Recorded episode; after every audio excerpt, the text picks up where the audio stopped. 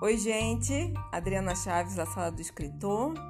E hoje, nosso segundo episódio vem com um tema que apaixona muito escritor, muitos autores correm atrás disso e alguns autores fogem disso. O famoso ponto de virada, mais conhecido como plot twist. Vamos entender algumas coisas aqui. Primeiro, vamos entender o que é o ponto de virada tua história vem num sentido. E nesse e de repente você vira, você digamos assim, conduz o teu leitor em outra direção e o pega de surpresa. Você causa um impacto no teu leitor. O ponto de virada sempre vai causar um impacto no leitor. Pode ser grande, pode ser pequeno, uh, pode, acima de tudo, ele é, é fundamental o que eu vou te dizer agora. É importante que ele seja e ele funcione bem na trama. Não force um ponto de virada, não force um plot twist. Não fa eu vou matar esse personagem porque vai ser uma grande, uma coisa espetaculosa, um grande ponto de virada. O autor, o leitor não está esperando mas você não tem função aquela morte. Ela não, ela não ajuda a definir um personagem, não funciona na trama, uh, não funciona para a trama principal, é apenas você querendo chocar. Morte não foi feita para chocar, isso é um outro episódio, porque dá para falar por muito tempo sobre isso. Uh, tudo que você põe num livro tem que, numa história, precisa ter uma função na trama, inclusive e especialmente o plot twist. Existe o plot twist grandão. Ele geralmente é esse sim, é muito impactante. Ele choca, você descobre que ele não é ela, você descobre que o morto está vivo, enfim, é um algo que muda tudo que foi pensado até agora da história. Esse geralmente está mais li no final do livro e está misturado no clímax da obra, e ok. Mas existem vários pontos de viradas no decorrer da escrita elementos, é, digamos assim, surpresas, em que funcionam na trama, é importante para a trama, tem duas, três importâncias, inclusive, na trama, define como, eu, como o meu protagonista reage às situações e, portanto, define o caráter do, do, do protagonista, ah, enfim, várias funções, e eles não são gigantes, eles são pequenininhos.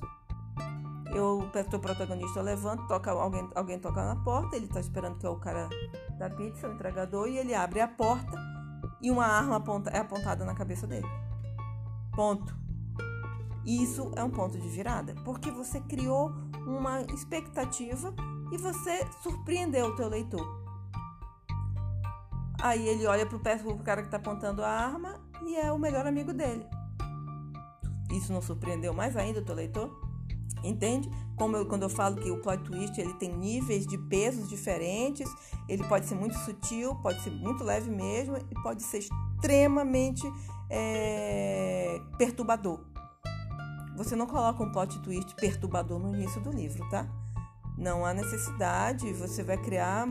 Porque se você coloca no início do livro, o, o que vai ter lá no final vai ter que ser uma coisa assim, nunca inventada na história da humanidade. Então, calma vai fazendo os elementos surpresas aos poucos. Coloca ele no teu, no teu outline. Quando você estiver desenhando a trama ainda no papel, tendo uma ideia de para onde você vai levar a sua história, você marca onde, vai estar, tá onde vão estar tá os plot twists, os pontos, os pontos de viradas. Inclusive para você investigar se de fato ele é importante e se de fato ele entrega algo que você prometeu, porque isso você tem que ter em mente. O plot twist é uma promessa. Você está me mandando em linha reta. Eu estou aqui em linha reta. De repente você diz, vire à esquerda.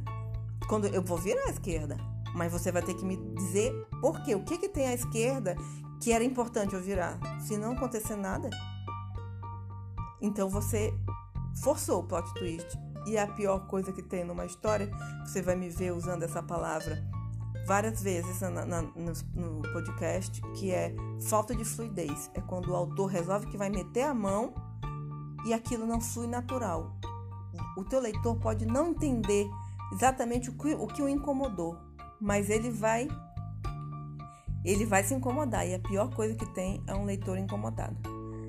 Porque ele, ele vai saber que tem uma coisa que está artificial. O teu plot twist não pode ser assim. Então, isso você tem que ter em mente. Vai fazer um plot twist? Beleza. Que você vai entregar para o teu leitor? O que você vai entregar? Outro ponto importante é quantos e onde colocar o plot twist. Isso vai de história para história, não é uma coisa que possa ser dita num podcast ou, enfim, de uma maneira tão generalizada. É, mas isso e é uma, isso que eu vou te dizer é importante. Considere que os primeiros 50% do teu livro, qualquer que seja o tamanho dele, é um momento de paquera e de flerte. Um autor, um autor, desculpa, um leitor, ele perfeitamente pode fechar um livro até os 50%. Diminui muito a chance dele fechar o livro depois de 50%. Diminui muito. Ele vai ele precisa, porque ele vai pesar o tempo que ele já teve ali, ele já está lendo isso há um tempão, e aí ele ele não vai considerar, ele não vai ser fácil essa decisão. Mas no início do livro vai ser super fácil. Ele, Ih, não estou gostando disso aqui, isso aqui tá chato, isso aqui tá entediante. Vou fechar antes que eu perca muito tempo aqui.